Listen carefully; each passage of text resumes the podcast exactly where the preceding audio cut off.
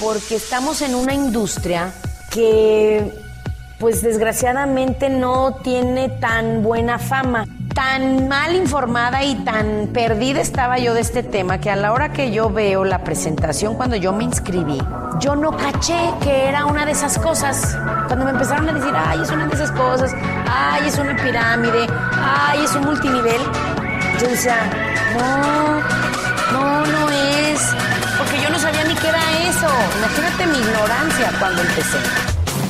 Mentora, creadora de equipos millonarios, más de 800 millones de dólares en ventas, top earner y más de 15 años de experiencia. Aprende todo sobre network marketing con Asiade Gutiérrez.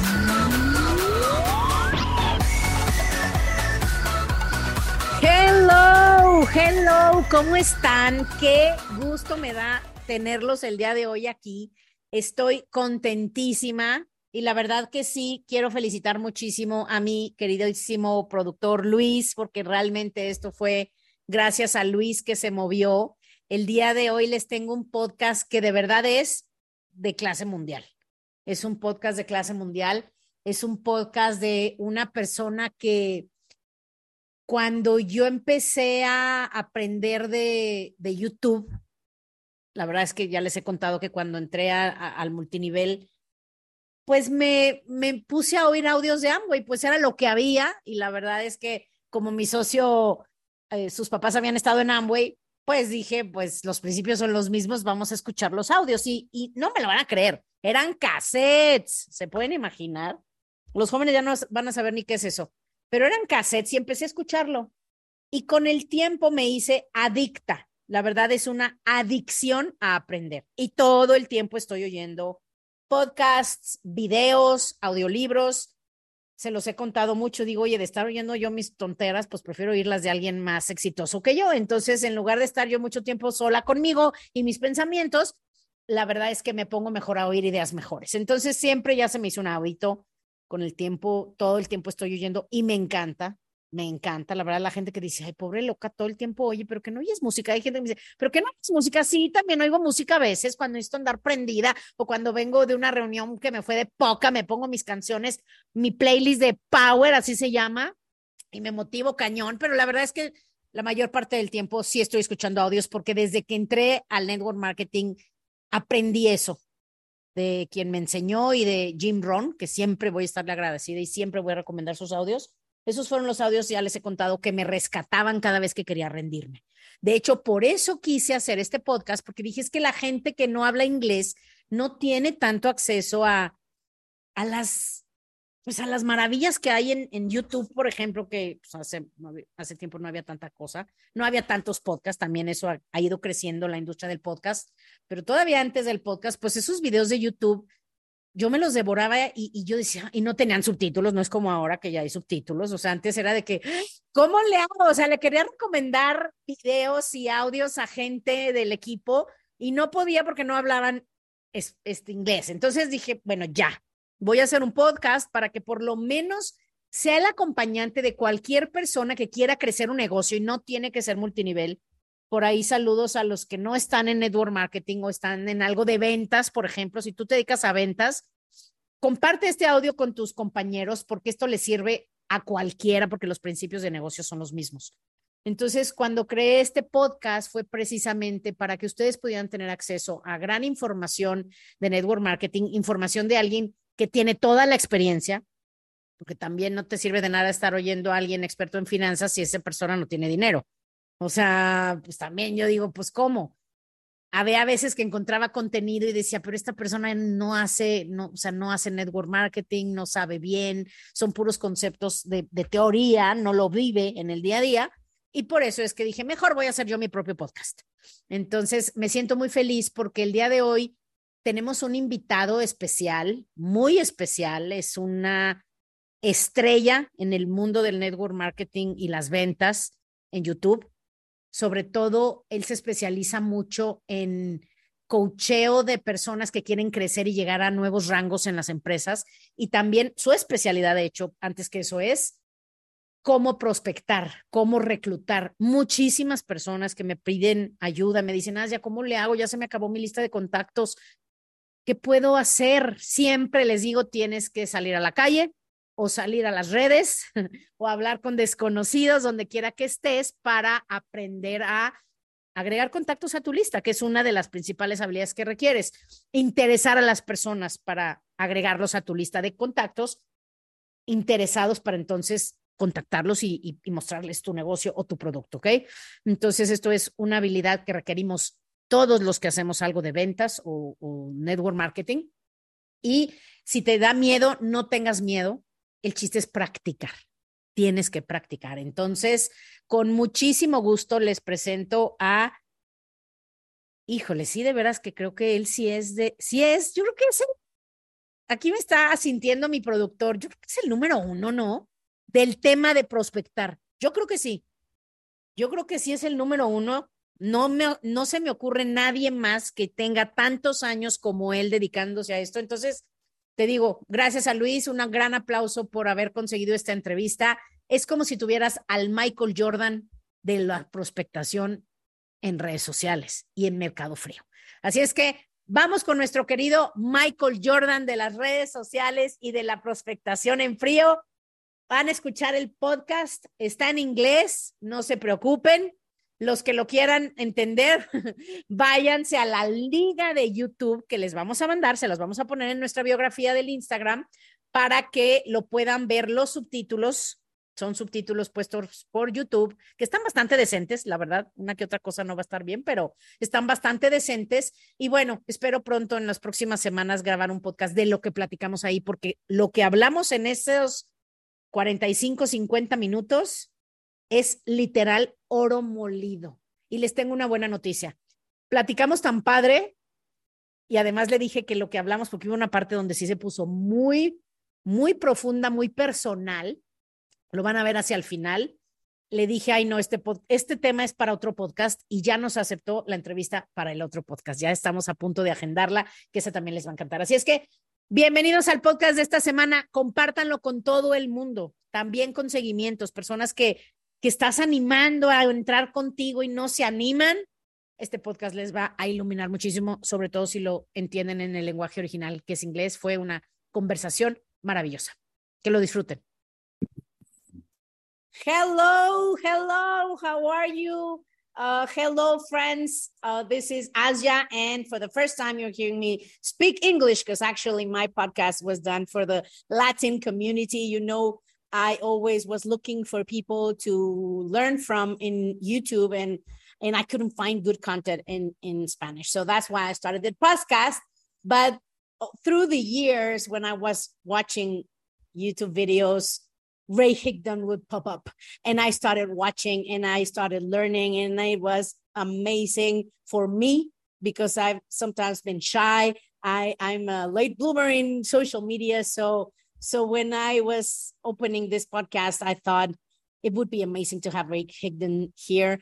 Uh, let me let me tell you a little bit about him for whoever doesn't know him because he's really famous. He's a rock star in, in social media. Ray is the founder of the Ray Higdon Group.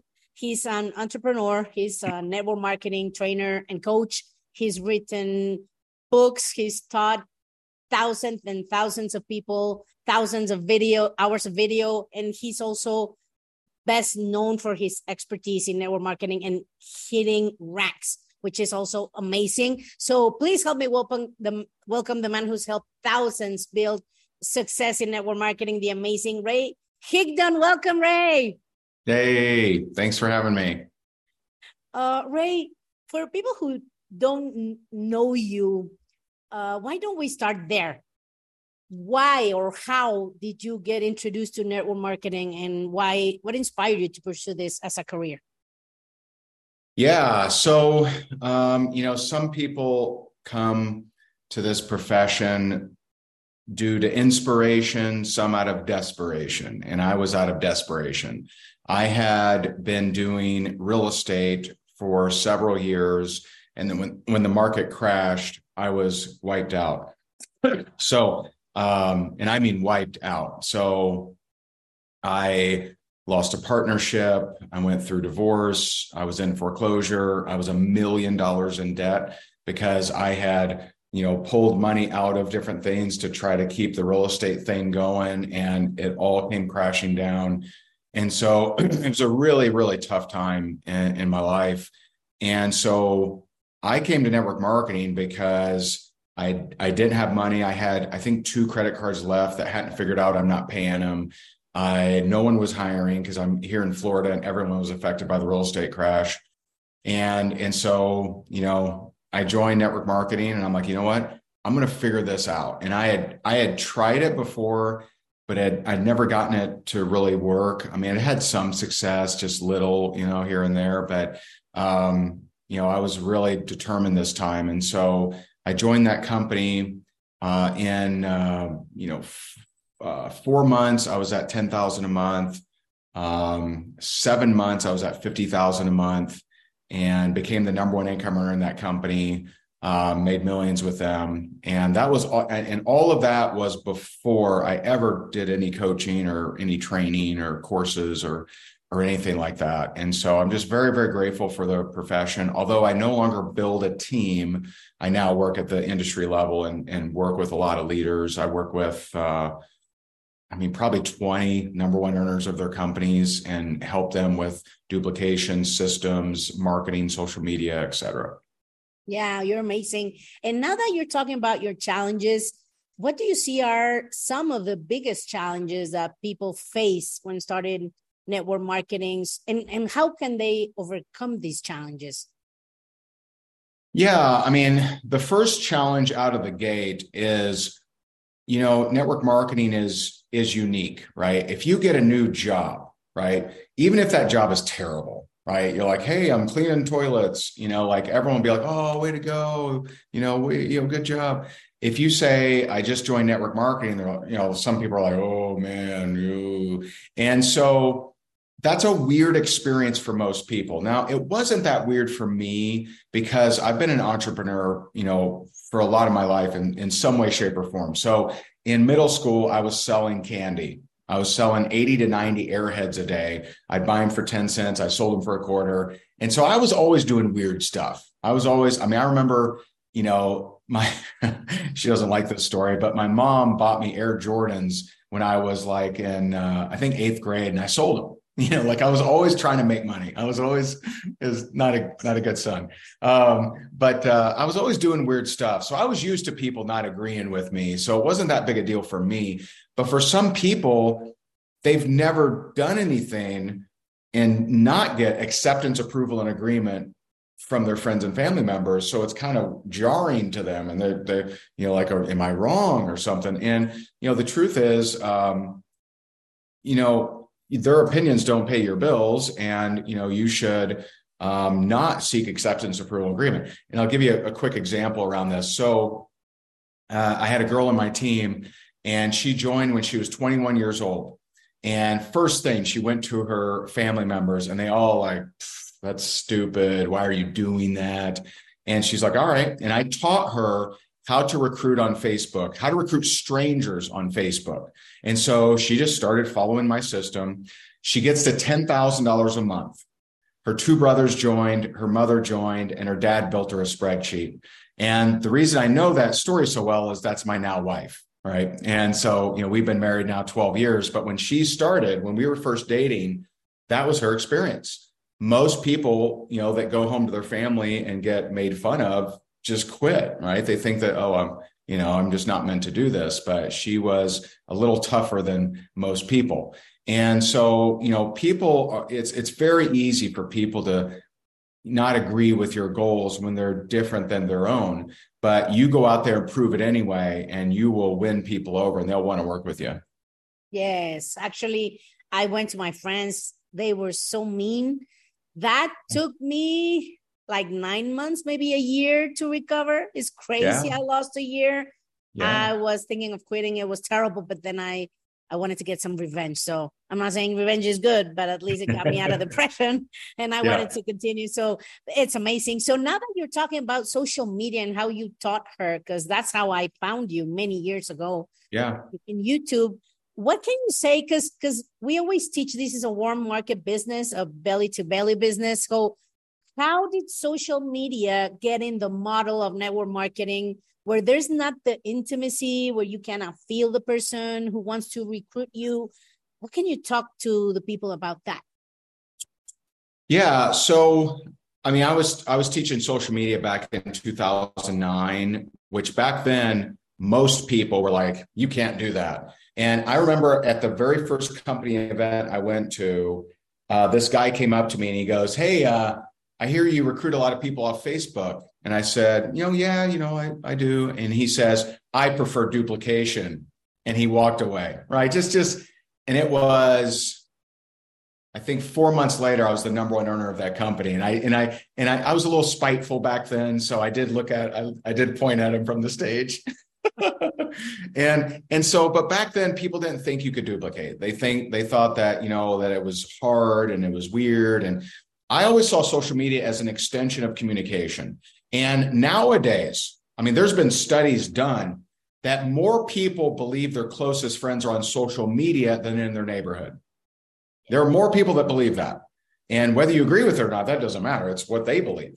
Right. And so through the technology of Zoom and, and through the technology of live video, um, you can build relationships. And I remember, um, you know, because I've just been doing a lot of videos over the years, um, you know, a lot. And, and I remember one event, my son was there, my oldest son, who's 25, and he's standing there and this guy rushes over to him and he goes, Brandon, so good to see you. And my son's like, hey. And the guy was like, you have no idea who I am. And he's like, oh, yeah, I watch you, but you don't watch me. But he felt like they were like best friends. They've never met. And so you can build relationships through video, especially again with Zoom and and um, and live video. And I remember, man, when uh, there was a lot of companies that fought me on this this way of thinking until the pandemic.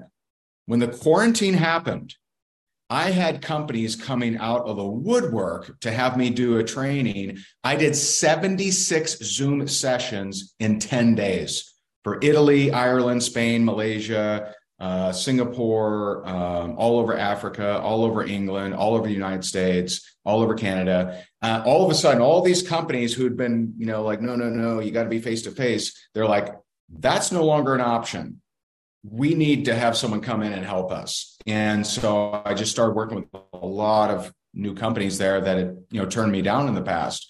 But, you know, the fact is, um, and, and don't hear, don't get me wrong I love local relationships. I love face to face. It's for me, it's not as scalable in that I can I can have a Zoom meeting every hour of the day, not change, not you know, you drink water here, and I can I can I can get a lot more meetings done than I can at a Starbucks or a Panera Bread. But that doesn't mean I don't like those, and it doesn't mean there's not a place for them. There absolutely is. And the truth is, I prefer to recruit local people because I like to have events. I like to have barbecues and pool parties and bring people together. And um, it's just, it's a, to me, the mistake is saying that there's one way is the only way. So I don't say social media is the only way, just like I don't say offline is the only way. And so it, these are all options, and they're they're they're wonderful options. And you uh, know a lot of people in network marketing. You know who's successful, who's not, who's famous, who's not. Uh, do you see people growing right now massively, mainly through social media, or do they do both events and social media? The top money earners. Yeah, definitely varies. Definitely varies. Um, you know, I was just hired to um, to speak at a team event in California, and um, I, w- I would say they're a pretty pretty unique team. I would say they're probably sixty percent uh, offline and forty percent online. Um, I just did a, a leadership training for three uh, female leaders, and for them, they're like ninety five percent online, and so it varies. It really does. Um, you know, the cool thing is with Instagram Reels, Facebook Reels, you know, TikTok, etc. Those things really made customer acquisition a lot easier and expansion of your market a lot easier. So before uh, Instagram Reels, Facebook Reels, TikTok, if you wanted to market to people that didn't know you, you had to pay money. You had to buy ads. You don't have to do that anymore. It's, it's incredible. I mean, we have students that are not influencers that have videos of 20 million views. And just to like put that into perspective, about 10 million people watched the last Olympics. just think about that. And they didn't spend a dime.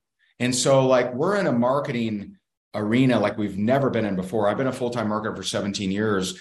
We've never been in a more marketer friendly scenario than we are right now. And and so um, again though i prefer if i'm gonna if i if i can recruit someone way over there or someone local i'm gonna prefer to recruit them local because i get a double dip right? I can still communicate with them through social media but i can also invite them over for a team training or a barbecue or, or something like that. And so um, those who are i would say if if there is a common thread of who's growing the most it is those that have a, a an emphasis on customer acquisition. Um, I think many years ago, uh, opportunity acquisition was the name of the game, and that's what most of us did. Um, that is harder because there's so many options, right? With crypto and with this and that, there's so many options out there. It's hard to get the attention of people and say, "Hey, come make money over here." It's better if you're leading with a product or a service that that helps them, and then you can introduce the opportunity to them.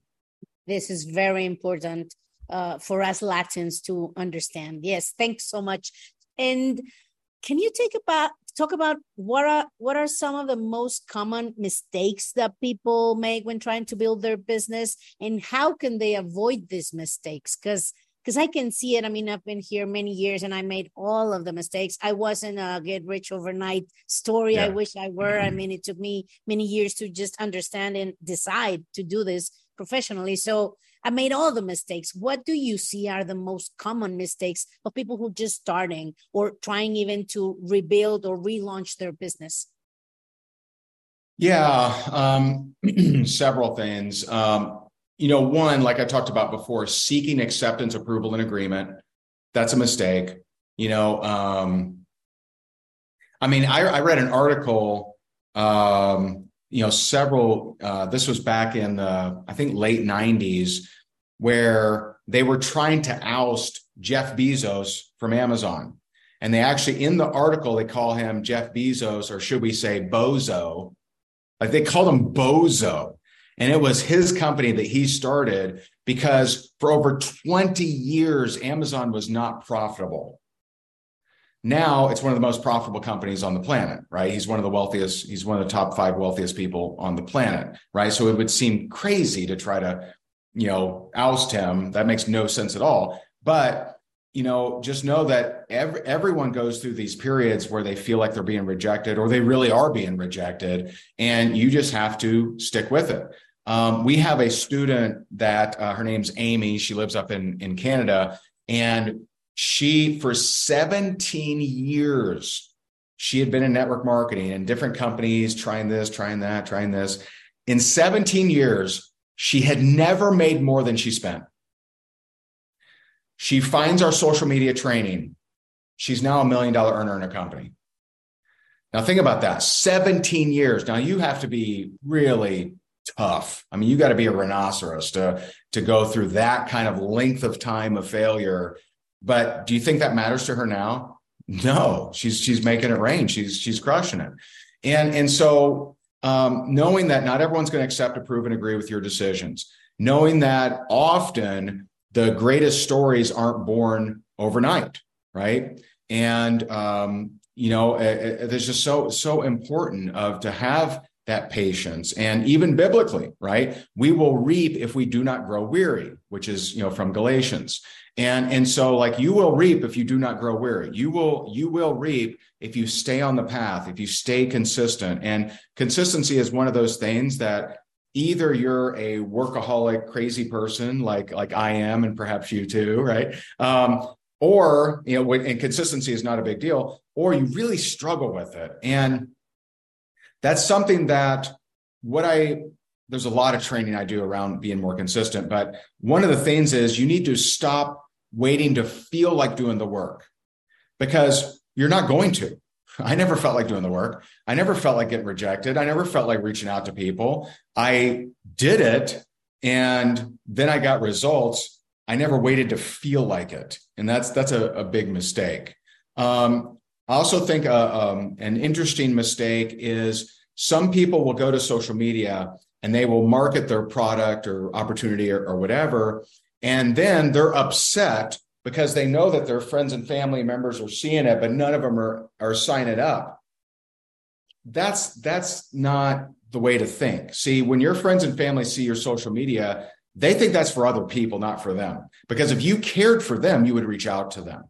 And so I absolutely agree with reaching out to your friends and family members, even though we teach social media, definitely reach out to your friends and family members as soon as you are cool with whatever they say.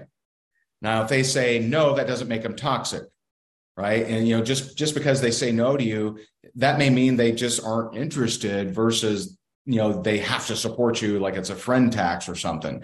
And so I think you know just being you know being a little bit cooler with uh, it's okay if someone says no to you. I had a lot of people say no to me that eventually said yes, and and that's okay. So those are some of the more common mistakes.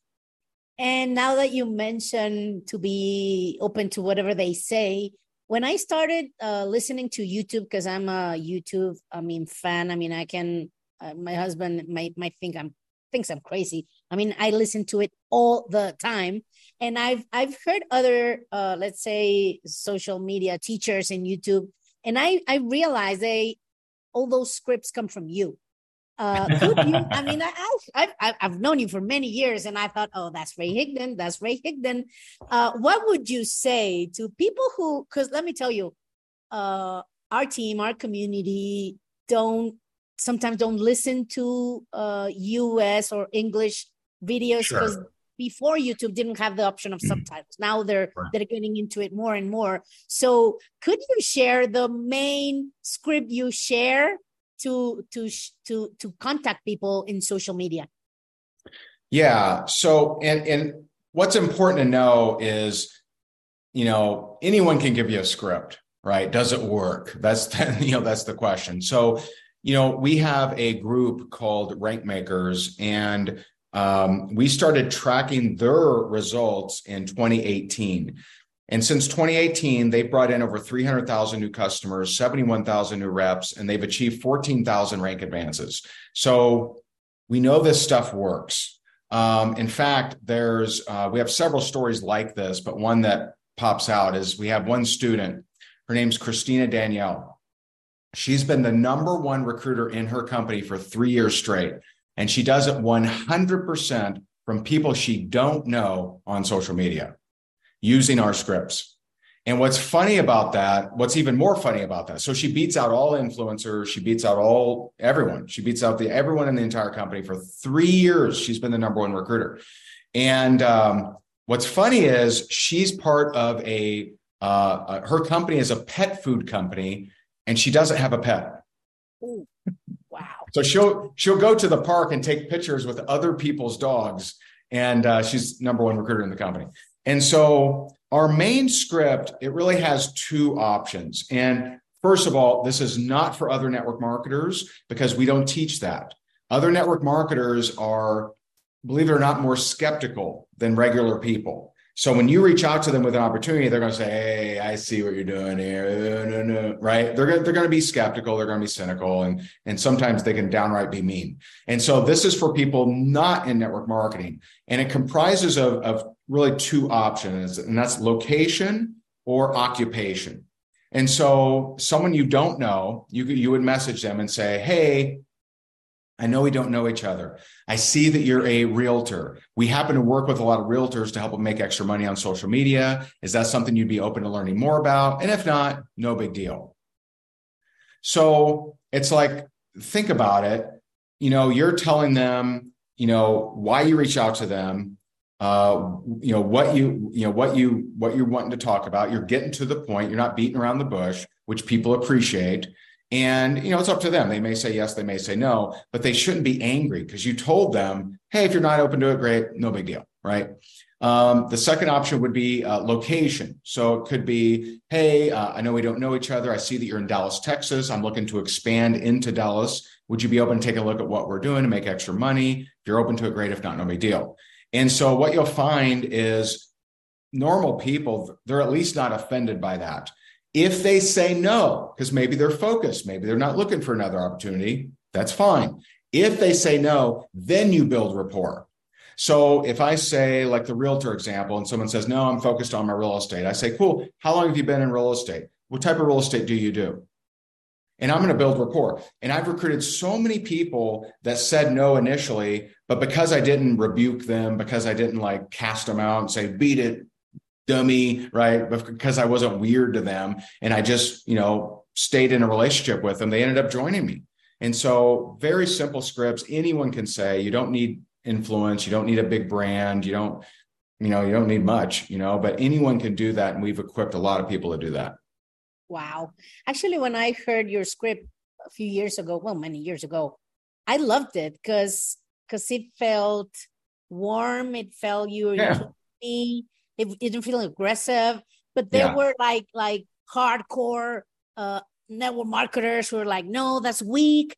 When you say yeah. like if you don't want it, no big deal why do you feel it works? I mean, why do you know? Why do you know it works? Because because I always disagreed with them, and I know when I even taught it, they didn't like it. They never used it, but I still use it today, and and I yeah. love it. I love it. Yeah. Why do you, why does it work? I mean, you pretty much said it, but what can yeah. you say to a skeptic that doesn't believe in that believes that you're de-edifying your huge opportunity? So, um, I mean, it's just it's just based in psychology, right? So, if so, think about really any situation, right? So, the people that would disagree with it are two two types of people. Um, both don't understand psychology, but um, the influencer, right? Because I'll have influencers say, "Oh, sending messages that's terrible." You know why? Because they don't need to. They're basically like a celebrity they can post a breakfast burrito and everyone's like, yay, right? And it's like, hey, good for you, right? I'm not, do what you do. I'm not saying you should use this, right? But just recognize not everyone on your team is an influencer, right? Imagine that. The second type of person is a person that doesn't understand a key concept in sales psychology, and that's position. Position. So your language and your communication should always be based on the position of the prospect. Okay. So let me give you um, an example. So, and this is true of any anything in sales. So if I go to like, let's, I'll give you a couple examples. So let's say I'm an attorney and someone says, and, and I go to someone and say, Hey, I'm a really, really good attorney. You should hire me. And these are my fees. And everyone else out there sucks. You should definitely work with me. You going to work with me? You ain't gonna work with me. But if I said, "Hey, I'm an attorney. I have a lot of experience in this. You know, if you'd like us to chat, I'm happy to. You know, and if and if you got another option, fine." You'd probably lean more toward actually like, "Hmm, he doesn't need my business." Yeah. See, notice, right? The person that's desperate and needy, that's not the person that wins. That's a person that that repels people. So let me give you another example. So let's say I'm like, uh, Aja, wow, you are gorgeous. And I would love, we should go out on a date because I'm a really good man. I'm a really good catch. And you should totally snatch me up, right? You'd be like, who? Scared. Who are, Run. who are you? Right? You'd be like, what? Right? That, it doesn't work. Why? Because I'm I'm talking out of position. Okay. So everyone, unless we have prior information, is at position zero. Position zero means they're not ready to buy, they're not ready to move forward. We have no idea if they're interested. So we have to first see are they interested, right? Not are they ready to buy because they're not. They don't have any, we don't have any information. So when I say, hey, would you be open to take a look at what I'm doing? If not, no big deal. That is a very nonchalant way and a calm way for me to say, I don't need you right? Sorry, I don't need you. But, you know, if you're open, if you'd like to learn more, I'm happy to share it with you. And if you say yes, then I can go to the next position.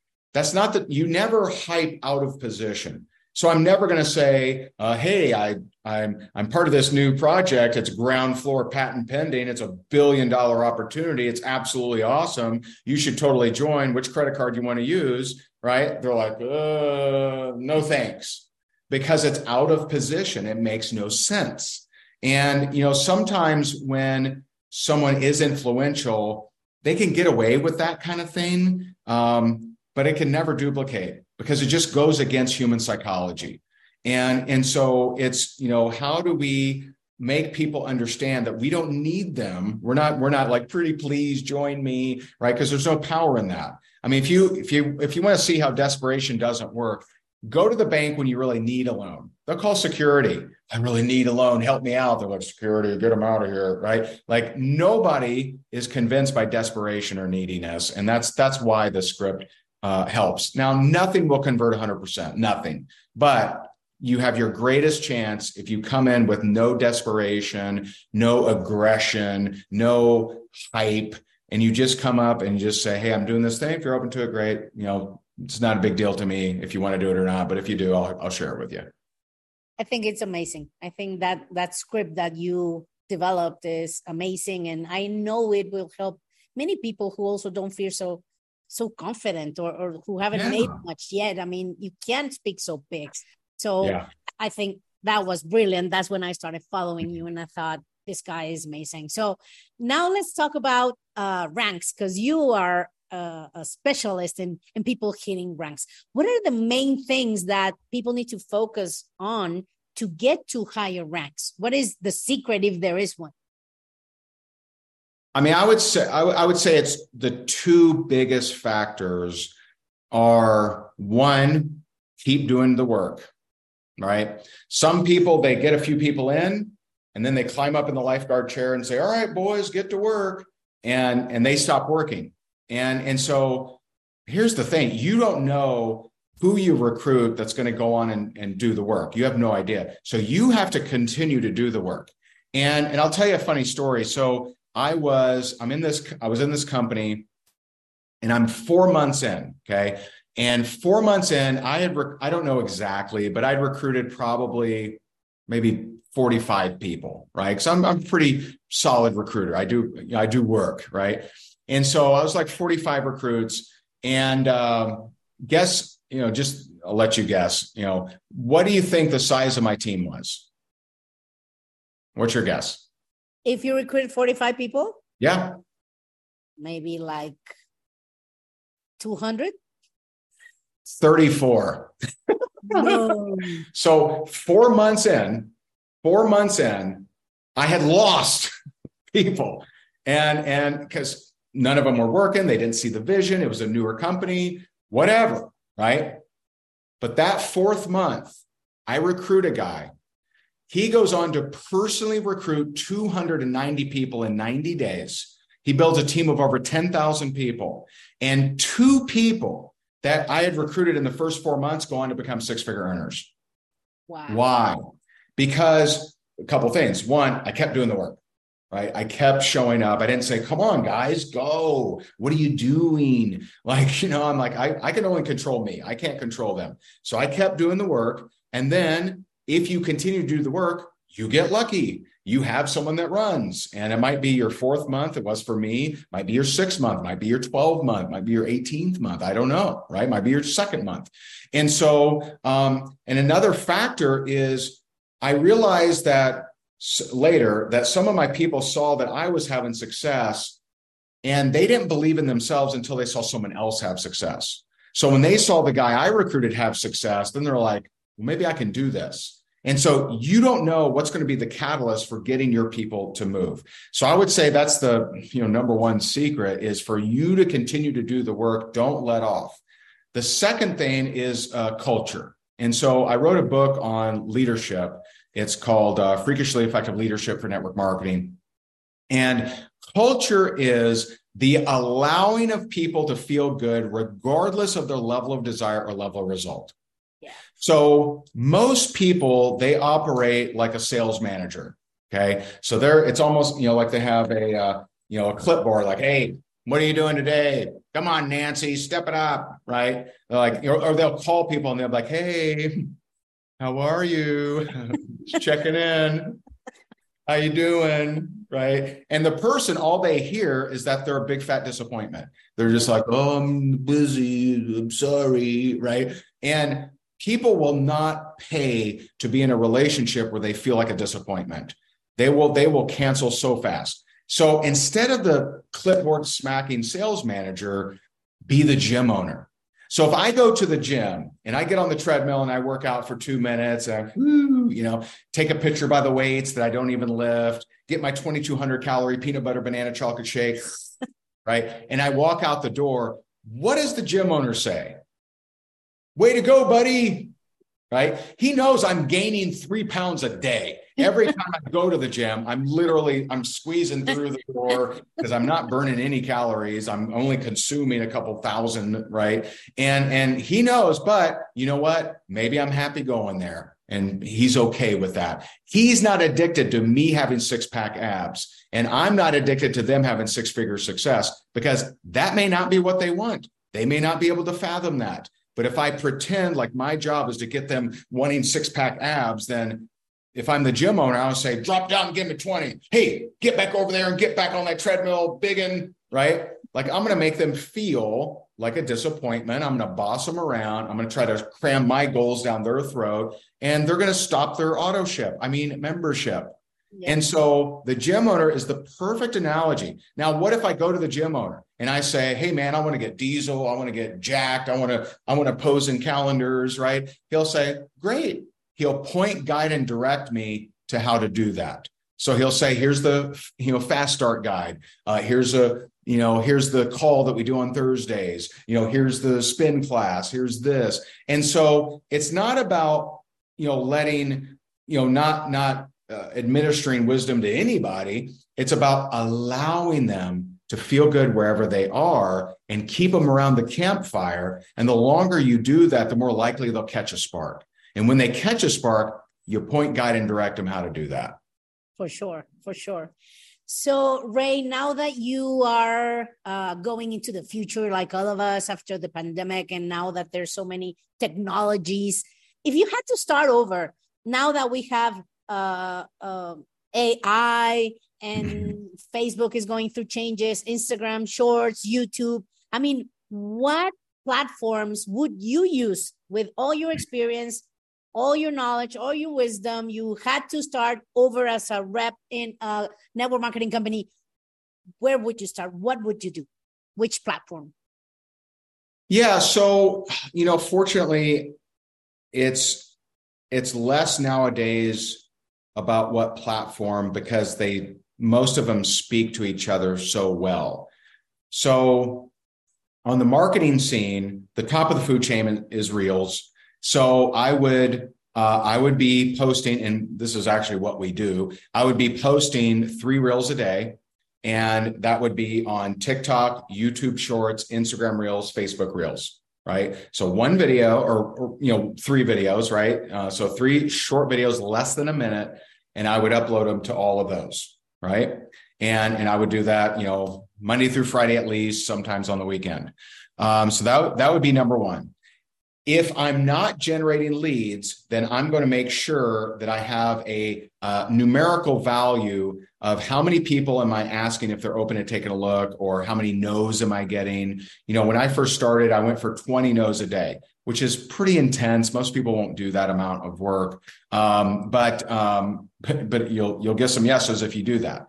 And um, and so I'm gonna now if I'm if those three reels a day are generating enough leads, then I may not have to work reach out to people I don't know. I may just deal with the leads that I'm I'm generating, and you know that's fine, right? There's nothing wrong with that. Um, and and so I'm still going to have a for me just for personal preference. I like Facebook and Instagram the most. Um, I know some people like TikTok, some people like um, um, you know, uh, LinkedIn. Like for me, I like Facebook and, and Instagram the most. So that's where I'm going to concentrate my efforts. But I'm also absolutely going to have a local presence. And, and so I'm going to have local meetups, local trainings, you know, and because I, you know, I want to build connections locally. You know, I, I built, I'm, I live in Naples, Florida, and um, it was, um, I don't know, uh, you know, 13, 14 years ago that I was building in this town, I still meet people. They're like, oh my God, I remember being in your team. It was so awesome. Hey, cool. You know, like I'll be walking around town and, and people will be like, oh, Ray, I haven't seen you. You know, and, and a lot of times it's because we had an experience uh, in, in the team that I built. And so, like, I love the idea because I have kids growing up. I want them to have more connections. I want to be connected to teachers and principals and pastors and you know all these different things. So I'm gonna I'm gonna build locally as well. Wow. Oh, I know our time is almost up. I I, I have a couple more questions for you if you're okay. Sure. Because uh, I like to also humanize network marketing because people look at us as crazy, uh, superficial. Uh, we don't care about people. We're scammers, you know. Right. Uh, and I like to humanize the profession because uh, there's great people in network marketing as in many other professions. Uh, and you're someone who's famous. You have a lot of attention coming to you. I've seen many people in, in, in network marketing sabotage themselves. Even I was scared of being, let's say, I'm not famous, but but even out there, because because we don't want to draw attention. I, have always been uh uh, chubby since I was a little kid. I mean, you know, like I, I became a little shy, even though I'm I'm always wanting to have fun and laugh. But I didn't want to draw attention to me before, and I know there's a lot of people who are scared or insecure. So, how do you manage the attention? I know this is a long question, but how how was your process? Was there resistance in you or not? What advice can you give people who are scared to just be out there? How how is this this how can we deal with this social media attention to alleviate that tension of people not wanting to be just out there? So this is uh, a very deep question and and you're probably going to get more than you bargained for on on here. Thank you thank you. So um i be- i believe we all have what's called sacred wounds and sacred wounds are what did you need most as a kid, but didn't get? Now, I grew up in a very abusive home. And so the list is very long of things I didn't get. I didn't get safety, security, friendship, love, praise, recognition, importance. Like you, you just, there's not too many things I did get. The things that you needed most as a kid but didn't get are your sacred wounds. And very hard for you to ever accept them. So the reason that fame or you know whatever we want to call it, uh, recognition, the reason that never really affected me is I couldn't accept it. so I, I literally, I just couldn't accept it. Like I, I just couldn't, like I just, I just didn't see myself as that. I just kept doing my thing, and people would people would come up to me and say, oh, "You've changed my life," and I'm like, "Oh, okay." And I just I couldn't accept it. I couldn't process it because I didn't build the processing units as as a kid. I couldn't I couldn't receive it. Now, a scenario that's very common is if as a little girl, a woman, you know, someone if if a little girl grows up without love, a lot of times she'll go through her life thinking no one loves her because she can't accept it.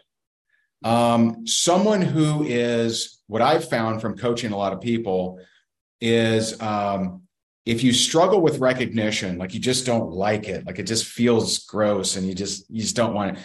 You have siblings, and usually the person that is opposed to recognition was the good sibling. And what they realized as a kid is, you know, the parents were like, "Why can't you be more like your sister?" Right. So what they processed was when I get praise or recognition, someone else hurts, and I don't like that. And they carry that with them their entire life. And so they'll actually try to hide under the, the radar. They're like, oh, don't pick me. You know, they'll they'll try to avoid recognition because they still have this program that thinks when I get recognized, someone else gets hurt. Okay. Now, there's two pieces of good news. Right. Number one, whatever your sacred wound is, you're very good at giving. So I was always very good at giving love. I was always very good at giving security, and I am. I'm good at giving the things that I never received. And that's when you feel best. When you give the things that you never received, you feel good. You feel bad when you seek them.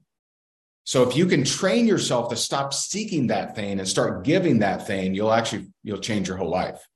The second piece of good news is, and I've tried a lot of stuff. I've tried a lot of therapy, hypnosis, meditation. There is something that can cure you and heal you of your sacred wounds, and that's Jesus Christ. After I came to Jesus six less than six months ago, all of a sudden I didn't, I didn't, I wasn't suspicious of my friends. All of a sudden I wasn't uh, insecure in my marriage. All of a sudden I didn't have self worth issues, and you know, like uh, I used to, I used to get massive social anxiety. If, if like if I'm speaking on stage, no problem. But if I'm hanging out with everyone and they start talking personally and asking personal questions, I would, I would, I mean, I remember hyperventilating. I was uh, speaking at uh, Russell Brunson's event, and I had to go back to my hotel room. I was hyperventilating, and um, and I just had this massive social anxiety, which was all a self worth issue from from past things. Christ healed all that. I literally don't have any of those traits anymore. And so when I'm going anywhere in any capacity, I know the Lord is with me and I don't need the approval of, of man. I got his approval and that's good enough. And so I just don't, there is, if you struggle with sacred wounds, there is a way to heal it. And there's only one way that I'm aware of. Wow, this is amazing. And, and and and you don't know this, but I have two podcasts. This is a new podcast for network marketing because my other podcast was consciousness, awareness with some humor. Mm. But I, I felt I couldn't talk about network marketing there. Yeah. Network marketing is my life. So that's why I have two. But if okay. you're open, maybe in the future to talk about these sacred wounds in my other podcast, I think lots sure. of people need to hear about this because because you don't know why you're depressed, you don't know why you're insecure, yeah. you don't know why you're anxious, and and a lot of it comes from maybe most of it from those wounds. So this is amazing. Thank you, Ray. And and and where can people I have one last question for the end, but before where can people find you? Where can they take your seminars? I mean, follow you, you're everywhere, but where if somebody wants to learn more, where can they find you? Yeah, if you're um, if you're looking to improve like prospecting and get help around that, uh, we have a free prospecting power up. It's at higdongroup.com forward slash five day, the number five D A Y. And that's our prospecting power up. It teaches you where to find people, what to say to them, gives you a little bit more, you know, depth in that. Um, and it's free. Um, and then uh, a lot of people like follow me on Instagram. It's just at Ray Higdon. Wow. Okay. So uh last last question.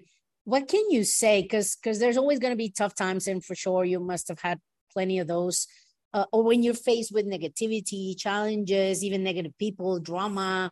I mean, do you have a ritual? Do you have even? I mean, before you found Christ, because I know now that's your that's your answer for everything. I I I I know. But before that, I mean, what can do you have a ritual or practice? And, and what advice can you give to somebody who might be like me? Because for a month, many days, I thought I'm going to quit today. I'm just not gonna just disappear. I'm gonna go say thank you to my uplines. I'm gonna say goodbye to my friends. And, and, then I, I got the audios in the car. And then when I got there, these audios would would say, okay, I'll wait. I, I'm not gonna quit. But I know there's people who are literally thinking of quitting soon. So what can you say to them so before we say goodbye? Yeah, and you you even gave a great example of this. Um, I would say speak to yourself more than you listen to yourself. And and so what I mean by that is so even even before I came, you know, to Christ, if if I found myself in a negative place, I would catch it and be like, wait a minute, that's not what I want. And I would speak, what do I want?